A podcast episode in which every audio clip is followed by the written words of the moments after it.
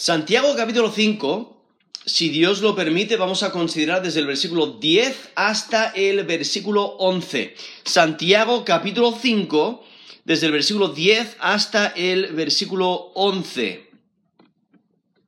Sufre con paciencia, siguiendo buenos ejemplos. Sufre con paciencia, siguiendo buenos ejemplos. Aquí en, en la, epístola de Santiago vemos como eh, escribe a creyentes que están sufriendo.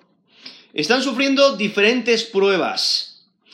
Incluso nos dice Santiago 1, versículo 2, hermanos míos, tened por sumo gozo cuando os halléis en diversas pruebas.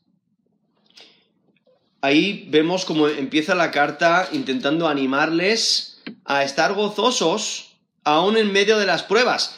Diferentes pruebas, diversas pruebas. Las pruebas vienen de, diferentes colores, de diferentes maneras, diferentes tiempos, diferentes circunstancias y cada uno de nosotros durante nuestra vida pues sufrimos. Eh, tenemos diferentes pruebas que, nos vienen, algunas son eh, más graves que, que otras. ¿no? los problemas vienen de seguro. Y Santiago nos dice que podemos gozarnos en, ella, en ellas porque tienen un propósito. Porque ahí en Santiago 1.3 dice, sabiendo que la prueba de vuestra fe produce paciencia. Versículo 4, más tenga la paciencia su obra completa para que seáis perfectos y cabales sin que os falte cosa alguna. Entonces, viendo cómo esas pruebas nos ayudan a desarrollar nuestra paciencia, desarrollar nuestra resistencia, nuestro aguante, para que permanezcamos en la fe, para que persistamos, para que hagamos lo correcto. Y aquí, en Santiago capítulo 5, está, está eh, bueno, terminando la carta y vuelve a, mencionar las pruebas, ¿no? Ha estado mencionando pruebas a través de esta carta y aquí en versículo 10, en Santiago 5, del 10 al 11, da eh, varios ejemplos. Da el ejemplo de los profetas, de manera general, refiriéndose a los profetas, específicamente del Antiguo Testamento, pero de, de los profetas de manera general. Y luego en versículo 11 da el ejemplo de Job. Y con solamente o sea, al leer a través de las escrituras, al leer, las historias de los profetas y sus ministerios, al leer el, libro de Job, nos damos cuenta de que las pruebas por las cuales pasaron fueron graves, fueron difíciles, pero se mantuvieron fieles, permanecieron en la fe, continuaron en su integridad, obedecieron la palabra de Dios mantuvieron su enfoque correcto en, las cosas celestiales. Se dieron cuenta de que servir a Dios era mucho más importante que tener una, vida sin problemas. Y lo que Santiago hace aquí en Santiago 5, del 10 al 11, él, desea fortalecer a los creyentes que están sufriendo. Y como mencioné, el sufrimiento viene de diferentes, de diferentes áreas. Justamente aquí en capítulo 5 ha mencionado eh, estos ricos opresores que están oprimiendo a muchos de los creyentes porque los creyentes han tenido que huir, eh, están en la dispersión, ¿no? Nos menciona Santiago 1.1, han sido dispersados por su fe, les están persiguiendo, han tenido que, huir de, la tierra el, territorio de Israel por su fe y entonces están en, situaciones económicas bastante difíciles y están trabajando para, para personas que, bueno, son pudientes, tienen riquezas, son, son los que los dueños de, de, los terrenos, de los territorios, de las tierras, y tienen que trabajar para ellos y les están oprimiendo de muchas maneras diferentes. Y entonces están sufriendo.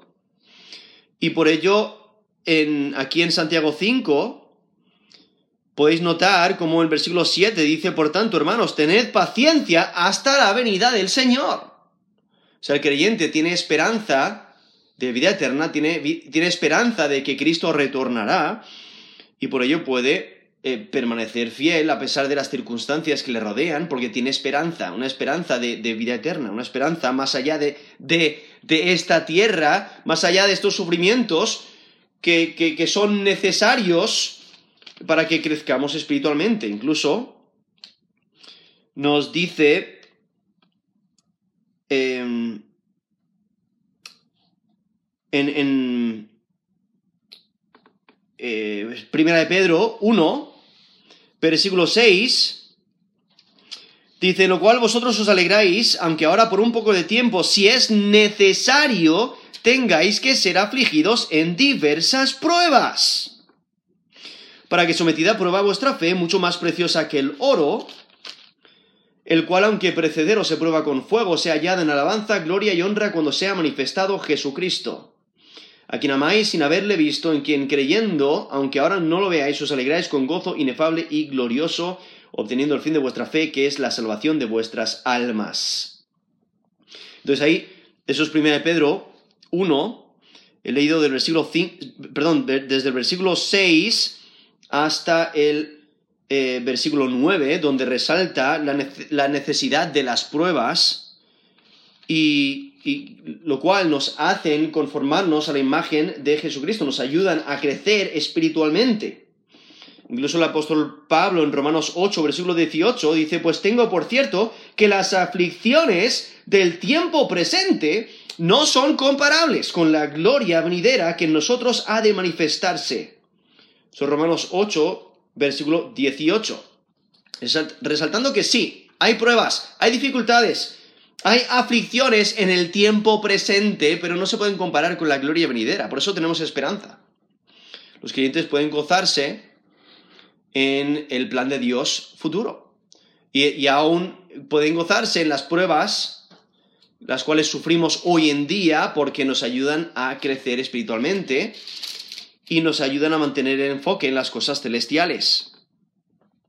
Y aquí Santiago eh, eh, volviendo aquí a Santiago 5, del 10 al 11, vemos cómo, exhorta a los creyentes a mantener una actitud de fe, a pesar de su sufrimiento. Porque menciona a los profetas en versículo 10, menciona a Job en versículo 11, los cuales eh, sufrieron diferentes, diferentes pruebas. Y lo que hay que recordar es que a veces el simple hecho de hacer la voluntad de Dios, eso en ocasiones lleva a sufrir, ¿no? Como los profetas que profetizaban la palabra de Dios y fueron rechazados por cumplir el, su llamado. Nos dice 2 Timoteo 3:12, también todos los que quieren vivir piadosamente en Cristo Jesús padecerán persecución. Eso es 2 Timoteo 3, versículo 12. Entonces, ¿Quieres vivir piadosamente para Cristo? ¿Quieres servirle con fidelidad? Pues eh, lo más probable es que sufras persecución porque el mundo te va a rechazar. Aún el apóstol Pablo está en la cárcel cuando escribe la carta a, a los filipenses, y Filipenses 1, 12 al 14, dice, quiero que sepáis, hermanos, que las cosas que me han sucedido han redundado más bien para el progreso del Evangelio de tal manera que mis prisiones se han hecho patentes en Cristo en todo el pretorio, y a todos los demás, y la mayoría de los hermanos, cobrando ánimo en el Señor con mis prisiones, se atreven mucho más a hablar la palabra sin temor. Eso es Filipenses 1, del 12 al 14. El apóstol Pablo mismo da ejemplo, da ejemplo en su sufrimiento, está en la cárcel, está testificando mientras está en la cárcel, hay personas que, que se están convirtiendo al Señor, y hay personas que ven el ejemplo de Pablo y le siguen. Eso es lo que debemos hacer nosotros, ¿no? Seguir buenos ejemplos eh, de, aquellos cuando, cuando sufren, siguen siendo fieles a Dios, siguen obedeciendo a Dios. Y podemos ver el, apóstol Pablo, donde él incluso detalla sus sufrimientos, ahí en 2 de, eh, de Corintios 11, del 23 al 28, y todos esos sufrimientos no le, no le paran, no le frenan, no, no le hacen abandonar su llamado, sino que sigue siendo fiel a Dios.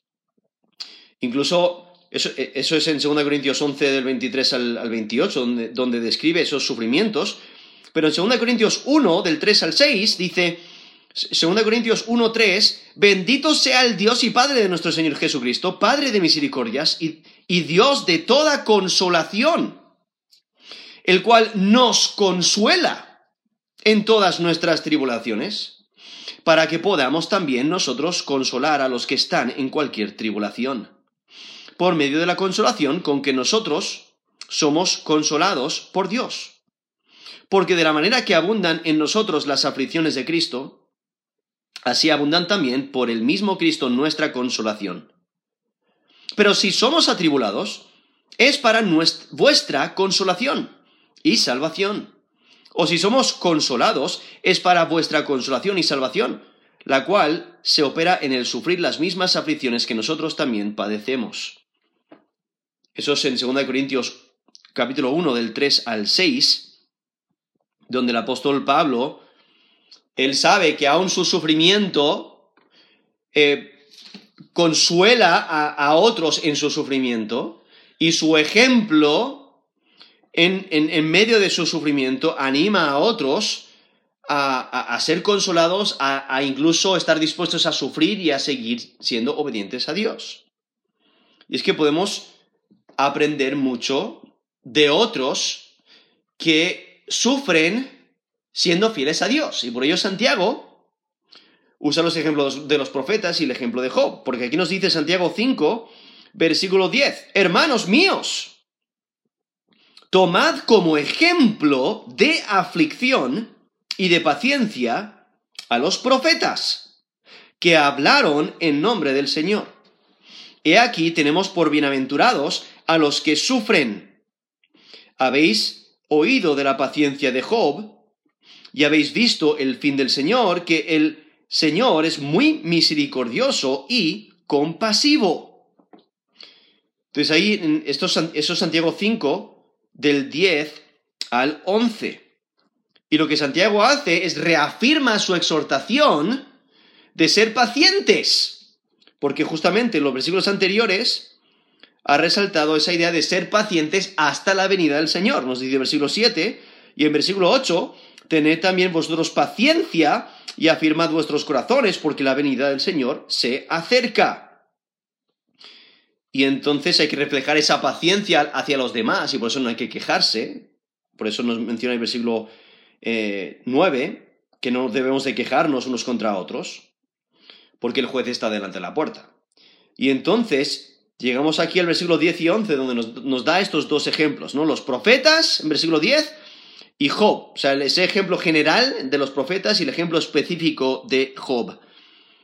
Y es que la aflicción no es nada nuevo en la vida de los creyentes.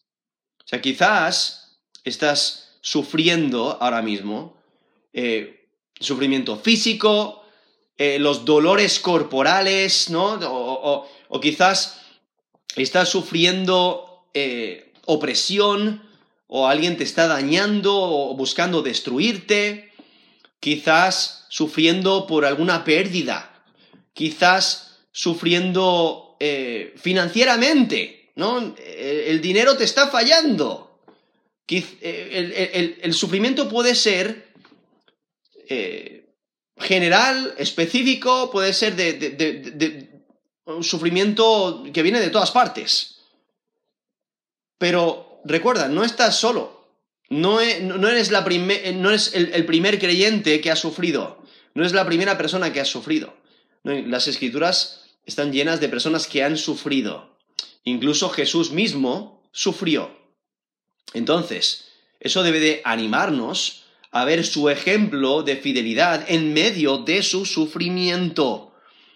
Y lo que vemos a través de las escrituras personas siendo fieles. Y aquí da el ejemplo primero de, de, los profetas, donde nos animan a, que, a, que sepamos que una persona normal, como tú y yo, una persona normal puede vivir una vida piadosa ante el sufrimiento con paciencia.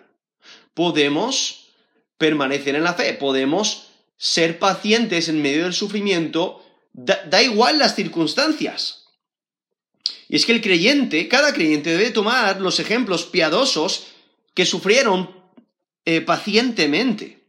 Aquí vemos a, menciona a los profetas de, manera general, no, los menciona específicamente, pero cuando consideras los sufrimientos, los rechazos, el, odio que, sufrieron los, los, profetas, el, daño corporal, el daño financiero, e, etc., eh, vemos que, que aún estos personajes, estas personas tan esenciales que tuvieron un llamado específico de Dios para comunicar su mensaje, ellos fueron perseguidos, ellos sufrieron, bueno, pues nosotros también debemos estar dispuestos a sufrir. Ellos, ellos estuvieron dispuestos a sufrir por causa de su llamado, pues nosotros también debemos de, estar dispuestos a sufrir. O sea, eh, esos siervos tan específicos, esos siervos destacados de Dios, fueron maltratados. Pues cuando nosotros seamos maltratados por causa del Evangelio, debemos de, recordar los ejemplos de los profetas y seguir su ejemplo de fidelidad. Y es que eh, los profetas, o sea, el trabajo mismo de comunicar el mensaje de Dios, eso provocó la oposición del mundo.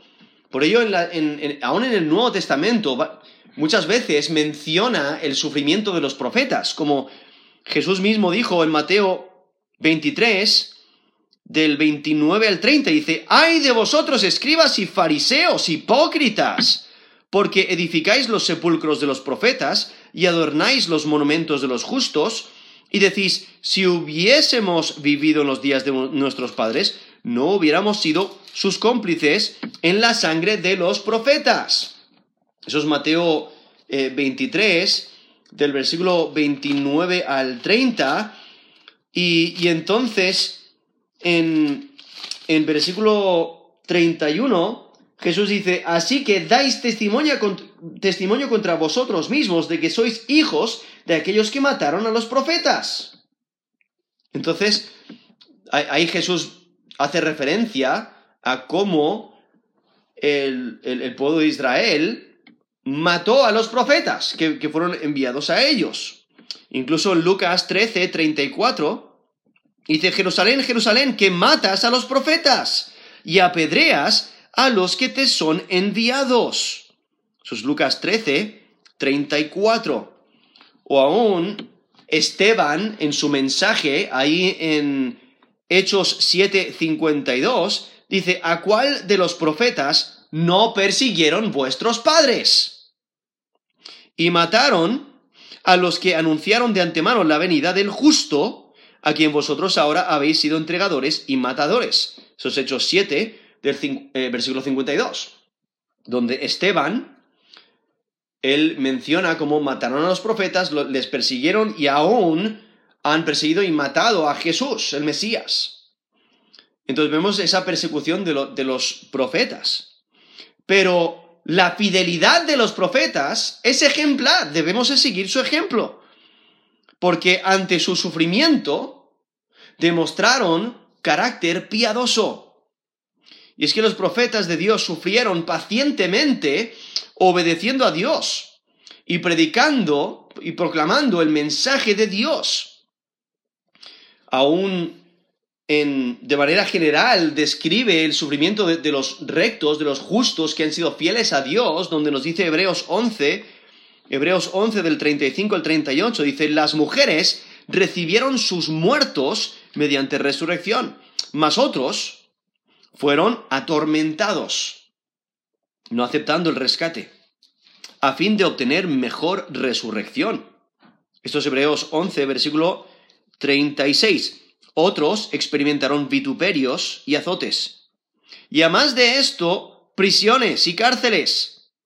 Fueron apedreados, aserrados, puestos a prueba, muertos a filo de espada, anduvieron de acá para allá cubiertos de pieles de ovejas y de cabras, pobres, angustiados, maltratados, de los cuales el mundo no era digno errando por los desiertos, por los montes, por las cuevas y por las cavernas de la tierra.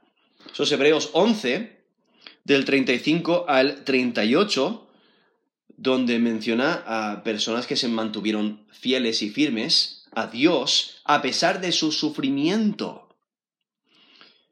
Y por ello aquí Santiago usa el ejemplo de los profetas, que nos dice, tomad como ejemplo de aflicción y de paciencia a los profetas que hablaron en nombre del Señor. O sea, ahí menciona la aflicción que padecieron, ese sufrimiento, y refleja e-, esa perseverancia ante sus circunstancias miserables, porque sufrieron con paciencia. Sabemos su ejemplo de aflicción y de paciencia. Fueron pacientes, permanecieron fieles a Dios, eh, estuvieron dispuestos a aguantar ante el sufrimiento, a mantener la integridad esperando en Dios. Por ello son ejemplos a seguir. Por ello debemos seguir sus ejemplos. demostrar esa paciencia, demostrar esa confianza en Dios, eh, seguir estos ejemplos de paciencia que permanecieron a pesar de sus circunstancias extremadamente difíciles.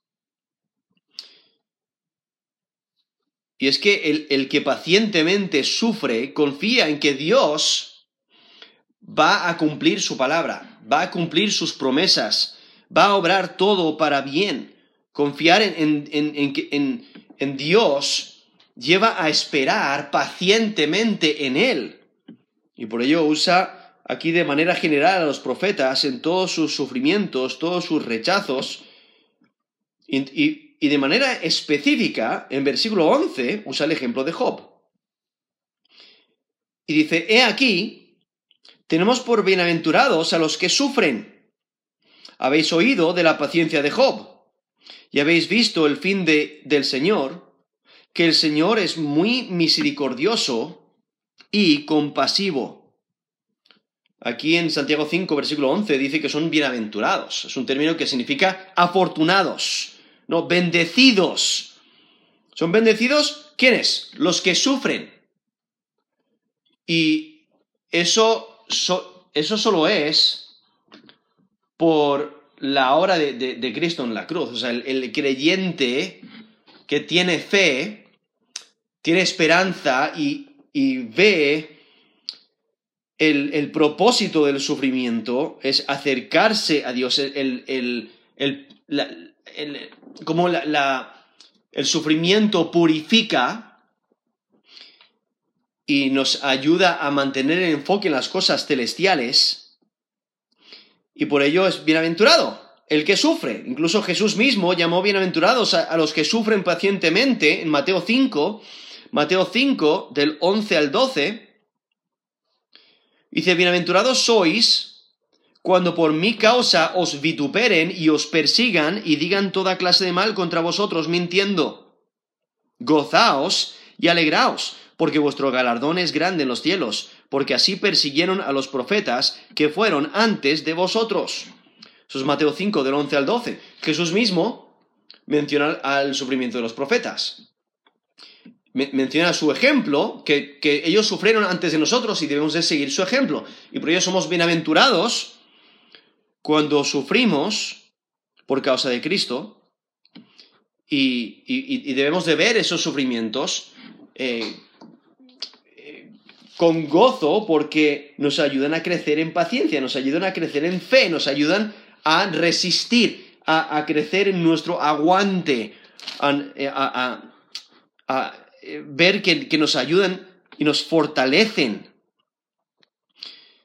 Y por ello en, Santiago 1, versículo 12, dice, bienaventurado el varón que soporta la tentación, porque cuando haya resistido la prueba, recibirá la corona de vida que Dios ha prometido a los que le aman.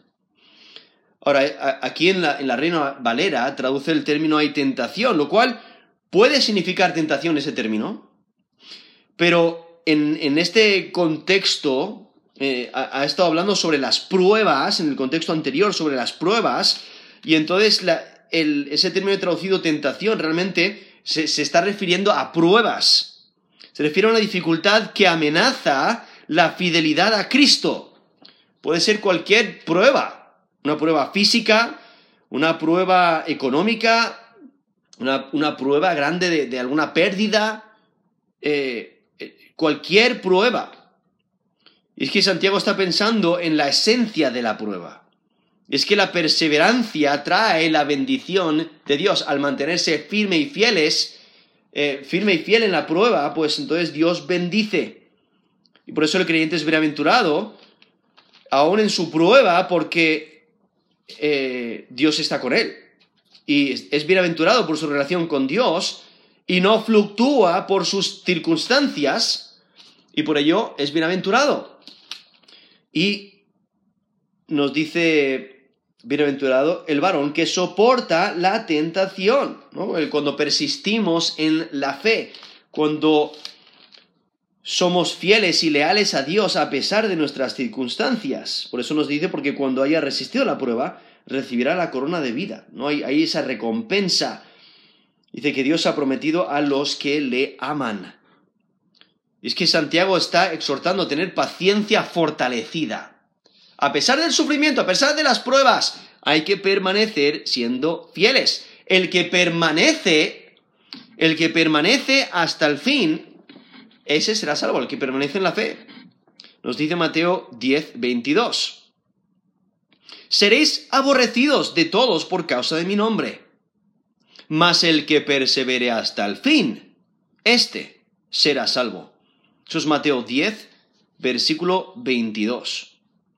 Entonces, todos nos van a aborrecer por causa del nombre de Cristo. O sea, si le aborrecieron a Él, el mundo aborreció a, a Cristo, pues también nos van a aborrecer a nosotros, que somos seguidores de Cristo. Y por ello, Santiago, eh, en versículo 10 ha mencionado a los profetas, en versículo 11 dice, he aquí tenemos por bienaventurados los que sufren. Pero entonces da el ejemplo de Job. Habéis oído de la paciencia de Job. Habéis visto el fin del Señor, que el Señor es muy misericordioso y compasivo. O sea, Santiago usa el ejemplo de Job.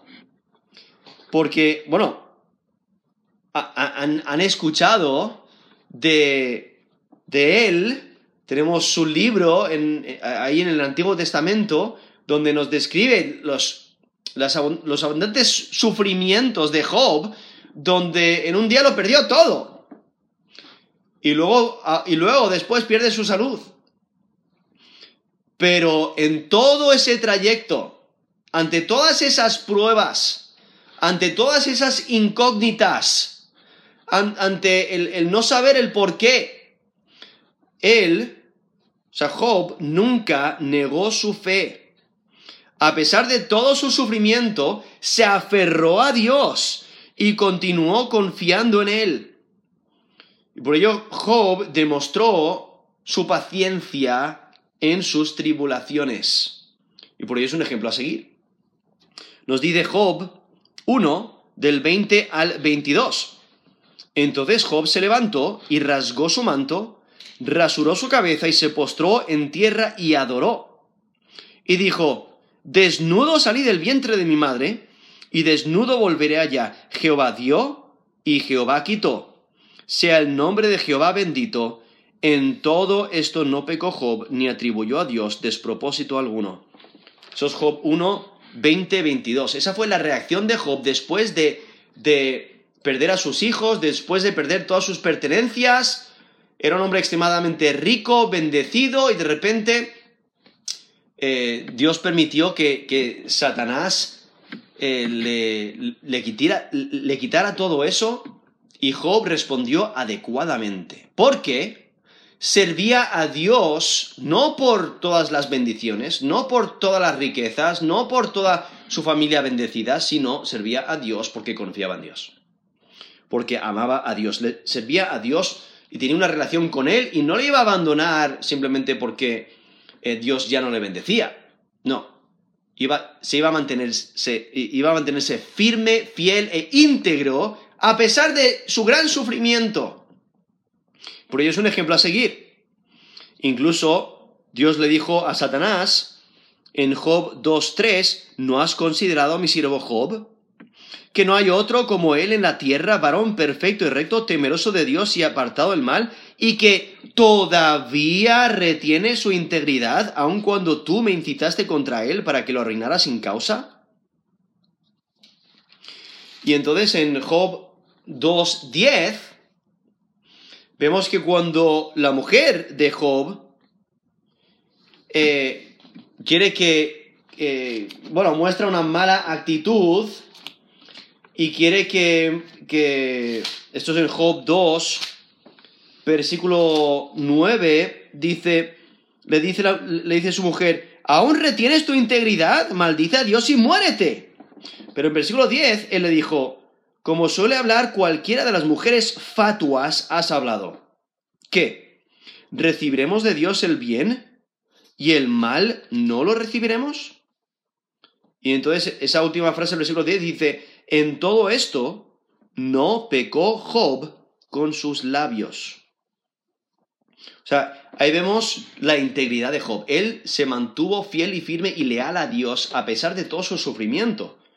Porque en Job 1.22 dice, en todo esto no pecó Job ni atribuyó a Dios despropósito alguno. O sea, Job siguió confiando en Dios y no pecó eh, contra Dios, incluso eh, vemos esa actitud de integridad, está dispuesto a obedecer a Dios, a servir a Dios, a incluso recibir el, lo malo, o sea, aún sufrir.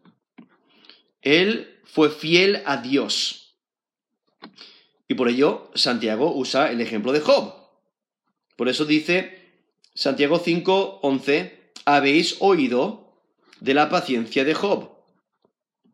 Y entonces esa frase, y habéis visto el fin del Señor, ese término fin puede referirse eh, a algo que, el final de algo, el fin de algo, o puede referirse a el propósito de algo.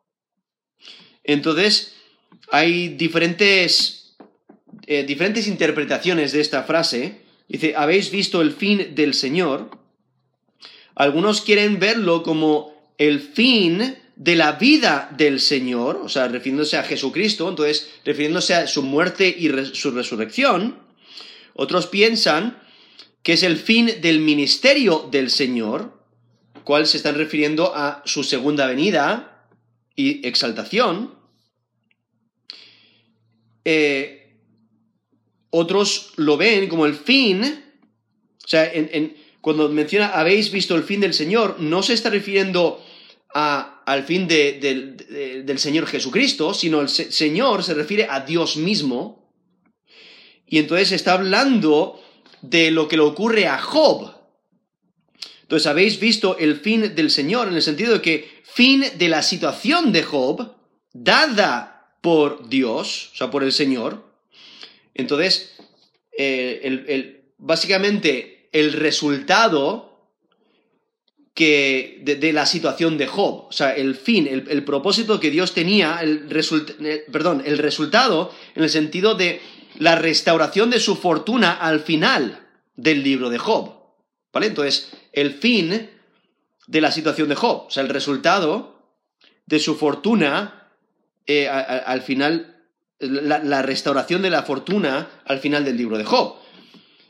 Eh, pero, lo, pero lo más probable es que se refiere al propósito final, en el sentido de que Dios, aquí le, aquí le nombra como Señor, habéis visto el fin o el propósito del Señor, en el sentido de que el propósito del sufrimiento de Job era refinar a Job.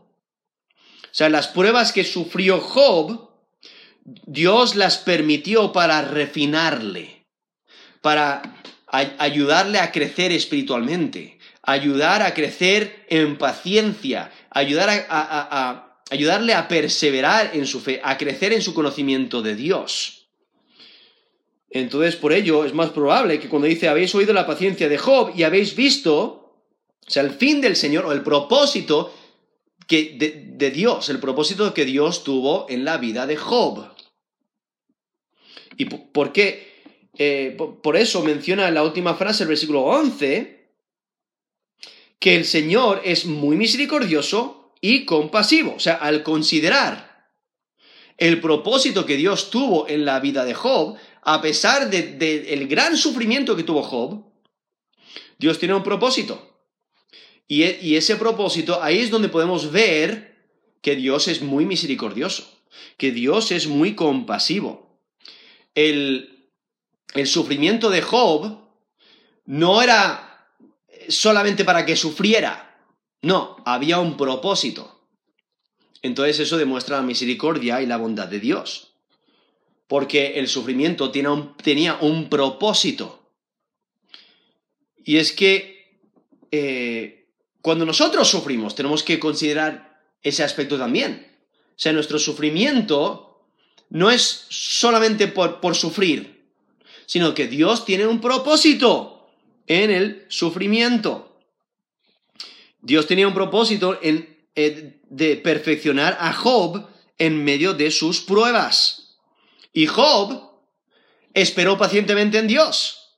Y por ello, Dios cumplió el propósito que tenía determinado para esas pruebas en la vida de Job. Porque vemos a Job en, en capítulo 42, Job 42, versículo 2 al 6, cuando él por fin se da cuenta.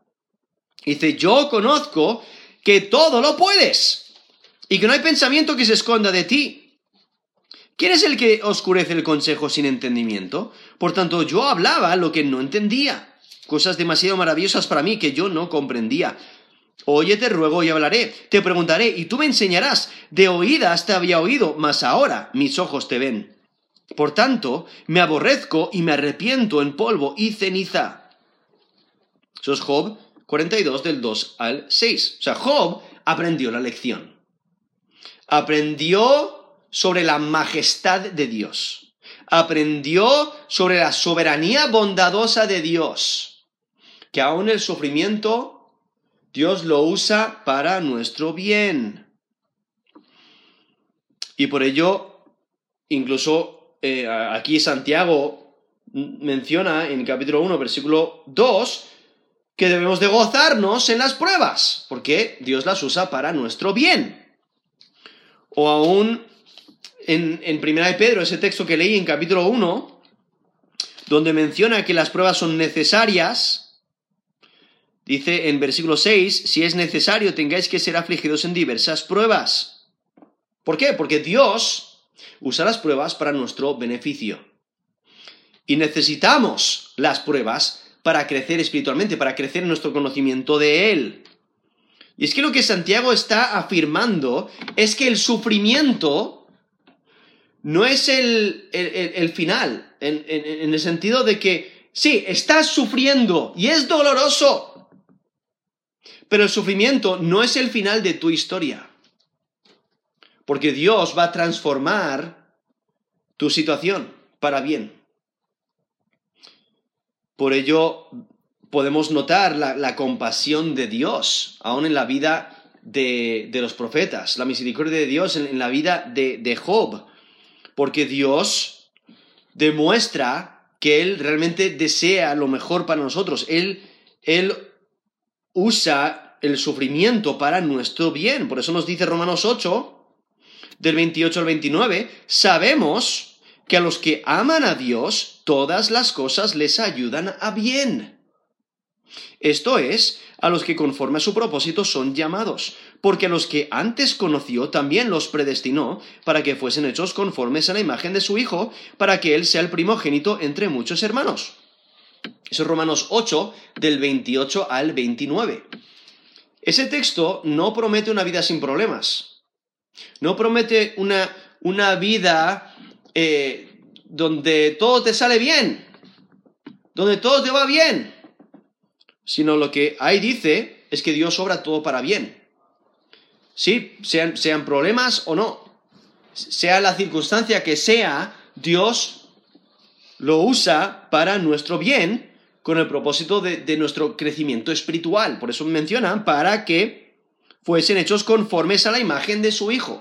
Entonces, las pruebas que sufrimos son para que crezcamos. O sea, si, si actuamos correctamente, si, si nuestra conducta es correcta en medio de las pruebas, en medio de las circunstancias, en medio de las aflicciones y los sufrimientos, si nos mantenemos firmes y fieles, mantenemos con paciencia perseverando, entonces crecemos espiritualmente.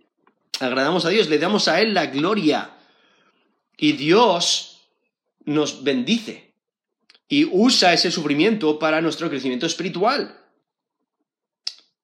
De la misma manera que Dios bendijo la integridad de los profetas, la integridad de Job. Eh, vemos que Dios bendice, eh, nos bendice eh, para que crezcamos en nuestro conocimiento de Él. O sea, esa, recompensa que Él da no significa que, será prosperidad material ahora. ¿no? Sabemos que, que tenemos una eternidad reservada en los cielos, ¿no? Aquellos que hemos puesto nuestra fe y confianza en Él como Señor y Salvador, y entonces Dios bendice a aquellos que sufren con paciencia. Y aquellos que sufren con paciencia crecen en su conocimiento de Dios, conocimiento de su misericordia, conocimiento de su eh, compasión. Por eso dice que la última frase de Santiago 5, versículo 11, que el Señor es muy misericordioso y compasivo. Lo cual nos hace recordar el Salmo 103, versículo 8, donde dice, misericordioso y clemente es Jehová, lento para la ira y grande en misericordia. Entonces lo que Santiago está afirmando es que realmente para poder conocer más a Dios es necesario el sufrimiento.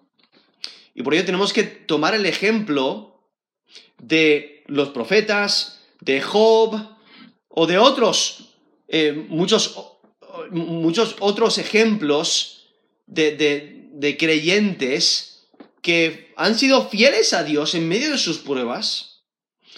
Nos debe de animar de que nosotros también podemos ser fieles y obedientes e íntegros en medio de nuestras pruebas sufriendo con paciencia, confiando en Dios, porque Dios obra aún el sufrimiento para nuestro bien. Por ello, cuando sufras, recuerda que estás, eh, estás siendo ejemplo a alguien que te está observando. O sea, cuando sufras, recuerda que Dios puede usar tus circunstancias para darle gloria.